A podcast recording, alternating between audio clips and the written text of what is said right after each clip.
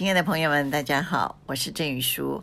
今天分享一本佛光文化出版的《佛教高僧漫画全集》一百册里面的第五十二册《释门千里居》。星云大师在这一套漫画全集的总序里面谈到，我喜欢读传记，尤其是古圣先贤的传记。从他们的生平事迹及思想行为中，可以透视历史大环境的缩影，也可以追寻人类精神赖以依存的典范。传记不只是个人生命的记录，更重要的是他对社会、对后人的各种启迪。身为宗教家，当他舍弃私人感情、名利，将身心奉献给众生的时候，其德行所释放的谅解和温暖，往往能牵引出人性的真善美。两千多年来，从印度到中国、日本、韩国，从原始佛教到人间佛教，从十大弟子到菩提达摩、一休和尚，各朝各代无数的高僧们。都是怀抱着伟大的慈心悲愿，为历史、为人类留下永恒灿烂的光辉。释门千里居呢？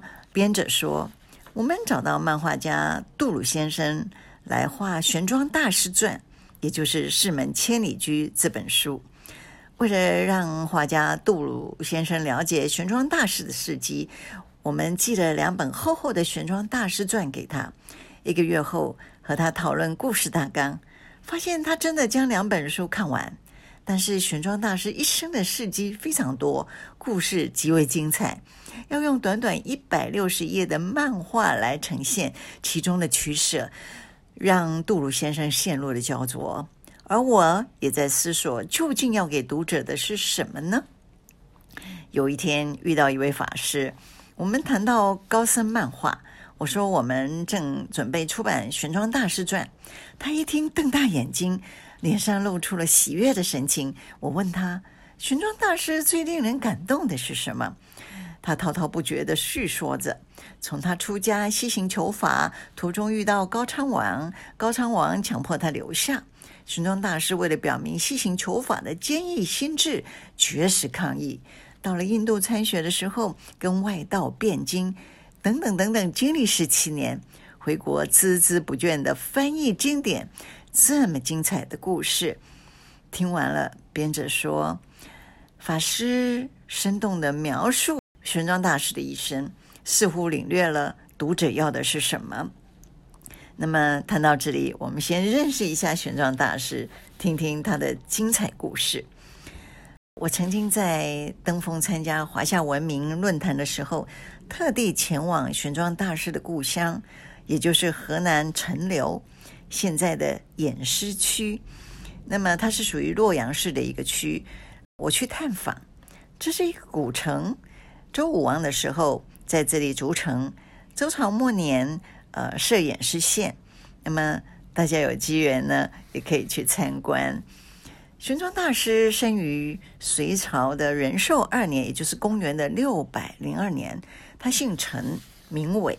陈伟出身名门望族，祖先历朝为官。幼年的时候就聪慧好学，父母早逝。兄长陈树在洛阳净土寺出家，法号长杰。陈伟自幼跟随兄长，呃，诵习经典，非常熟悉诸子百家经典。那么也受到他很大的影响。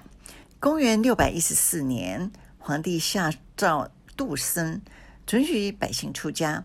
当时陈伟才十三岁，就前往应试，因为年纪太小，不合规定，没有被允许进入考场。他非常伤心，徘徊在考场外不肯离去。当时的主考官呢，是大理卿。郑善果，他见陈伟小小年纪，相貌庄严，气宇不凡，便问道：“你年纪尚小，出家为僧，想要做些什么呢？”陈伟不假思索地回答说：“我要远绍如来家业，净光佛教大法。”真善果家非常的赏识他，对打如流，然后破格以沙弥的身份录他，呃，僧籍，法名玄奘。那么玄奘出家后呢，跟兄长长居净土寺。隋唐之际，天下大乱，玄奘随他的兄长离开了故乡，开始云游访道，遍历陇蜀赵诸地，参谒德高望重的人。唐武德五年，也就是公元六百二十二年，玄奘在成都定慧寺受具足戒。随后呢，在唐武德九年，碰巧逢到这个天竺的婆罗婆蜜多罗来。中土介绍了当时候那兰陀寺宏大的讲学规模，以及听说一代宗师戒贤正在那兰陀寺讲授《瑜伽师地论》，玄奘感叹汉地经论的不齐全，便想呃直探唯识的本源，取回《瑜伽师地论》以及其他唯识的原点加以考究。于是玄奘方大宏愿，决心。亲至西方取经，追源考证，范文原点，解除众人疑惑。唐朝贞观元年，也就是公元的六百二十七年，玄奘二度上表奏请西行，但是因为当时我出国的禁令非常严格，没有被批准。唐贞观三年，北方屡屡的遭到灾荒，人民无以为食。唐太宗呢，就下诏。特准关内人民自由前往他地谋生，于是玄奘便混进饥民群里面，由长安偷渡出关。哦，那时候偷渡出关是有罪的。那时候他才二十八岁。那么玄奘抵达凉州以后呢，被人告密了啊、哦。那凉州呃都督奉命将玄奘遣回长安，所幸被慧威法师所救。慧威法师并且派遣了两位弟子护送。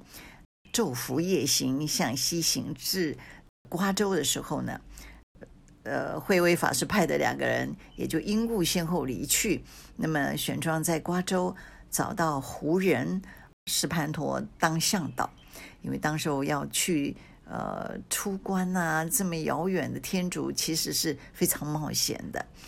那么呃，两人漏夜出行，三更时分呢，来到的护卢河。玉门关就在眼前了。有一天晚上呢，玄奘和石盘陀各自休息。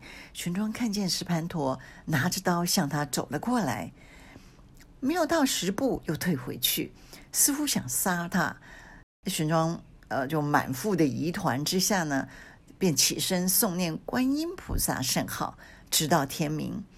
隔天一早，石盘陀主动向玄奘说：“师傅，未来前途险恶难测。”沙河阻隔，鬼魔风暴已经遇上，只有死路一条。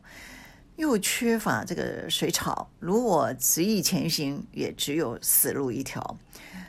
不如我们及早回头吧。玄奘毫不犹豫地说：“我为求大法而向西行，去取经。宁向西天一步死，不回东土一步生。”而石盘陀呢，终究不愿意继续随行，他不愿意拿自己的命去赌哦，所以玄奘大师呢，只好同意让他回去，自己一个人前往了迢迢数万里外的天竺。可出了玉门关之后呢，玄奘连闯五座烽火台，一路蒙佛护佑，逢凶化吉，顺利过关。来到这个莫贺偃碨的时候呢，全长八百里的沙漠地，既无草木水草，也无飞鸟走兽，四顾茫茫。玄奘只能循着一堆堆的白骨及马粪逐步前行，并且以日月星辰辨认方向。有一次不小心将水囊倾覆了，接连五天四夜都无滴水可以沾唇。口腹干焦，几乎渴死，无力再继续前进，人马卧倒沙中。这个时候，玄奘仍然持续默念观音圣号，又复启告菩萨说：“玄奘此行既不求财利，也不为博取名誉，只为无上正法而来。仰祈菩萨慈念众生，救苦救难。”如此默念不已，到了第五夜半的时候。忽觉凉风触身，通体舒畅，有如沐浴在清水般。于是精神大振，眼睛从朦胧中忽然变得明亮，老马也起身嘶吼，身体感觉轻安，便稍睡一会儿。睡梦中呢，见到一护法神，身长数丈，执戟说道：“既已立志求法，何不精进赶路？卧倒沙中何为？”玄奘闻声惊醒，再度打起精神西行。前行大概二十多里后呢，看到了一处绿洲，打点好人马的水粮。玄奘再走两天，终于渡过了沙漠。离开沙漠，抵达高昌国，国王屈文泰被玄奘求法的壮志所感动，您聘用他为国师，而强力相留，不让他西行求法。玄奘遂以绝食表明西行的决心，国王不得已，改求跟玄奘结为兄弟，又请他留在高昌讲经一个多月。待这个玄奘临行之际，高昌王为他写了。二十四封的书信，方便他通行，也准备二十余，呃，这个骑兵跟随他沿途照顾护持。经历种种的险难跟困厄，终于到达了天竺。玄奘在那兰陀寺钻研诸经论书，其后又往天竺其他国家参访高贤，除了请益佛法，也寻求到梵本佛经。玄奘游学十二年，曾接受戒贤法师之命，于那兰陀寺讲《摄大圣论》《唯识抉择论》，又做了《慧宗论》《破恶见论》，驳斥当时佛教里的邪知邪见。由于玄奘路里精辟，甚得天竺各国国王以及佛教界的敬重。在这个曲女城，一场闻名教界的数千人辩论大会。更增加大众对玄奘的崇敬。有十八个国家的国王在这场辩论会后皈依在玄奘座下，并且为了表达对玄奘的敬意，特地起见七十五天的无遮大会。唐贞观十七年，玄奘辞谢各国国王的恳切挽留，在大众追随相送的不舍下，东行返国。同样的，经过漫漫长路，所不同的是，行囊里满载了珍贵的法宝，六百五十七部梵文圣典。贞观十九年元月，长安城的街道上，两旁摆满了香案，百姓们沉静地夹道欢迎。朝廷文武百官领皇帝的旨意。盛大恭迎玄奘大师以及远至天竺请回的梵典、佛陀舍利、佛像、床幡、宝盖围绕金像，香花与焚音庄严地流布着，绚丽的祥云一路相迎。玄奘的智慧与平等的胸怀，胜得唐太宗的敬重，而于长安建译经院。提供大师作为阐扬佛陀仪法的译经场地，在译经的十九年当中，玄奘大师先后于弘福寺、大慈恩寺、玉华寺领导翻译经论七十五部，一千三百三十五卷，为后世留下弥足珍贵的汉译宝典。玄奘遍游五天竺，立业明贤。叩寻请益，寻求范本，写下《大唐西域记》十二卷，记载西域、天竺、西兰等一百三十八国的历史、地理、宗教、神话传说、风土人情等。玄奘一生成就辉煌，他万里西行取经，并且知之于道，严谨治学。返国以后呢，主持译经事业，成就空前，并且开创。法相唯识一宗，并且远传日本，一度成为日本最具影响力的佛教宗派之一。玄奘大师在印度期间修习大小乘的教义，曾从护法的弟子戒贤论师传承唯识思想，并从印度带回大量与唯识有关的论点，采纳魁基的意见。由魁基协助，以护法的注释为主，融合十家之说，综合而成，成唯识论。玄奘大师广义法相唯识系的经论，为此宗奠定基础。弟子窥基立论著书，弘扬学说，因而大成了唯识法相宗。修学唯识，最终的目标就是转世成智。世是生死的根本，智是佛性。一切的境界，由于心识的分别作用，而有美丑好坏。优劣的种种差别。如果我们能够显发佛性，泯除心事的虚妄分别，则能如实地了悟世间的实相，不被纷扰动荡、光怪陆离的现象所迷惑。如果我们能善于调伏自己的心事，再痛苦的事也能够逆来顺受，甘之如饴。因此，如何转妄事为智慧？是解脱的重要途径。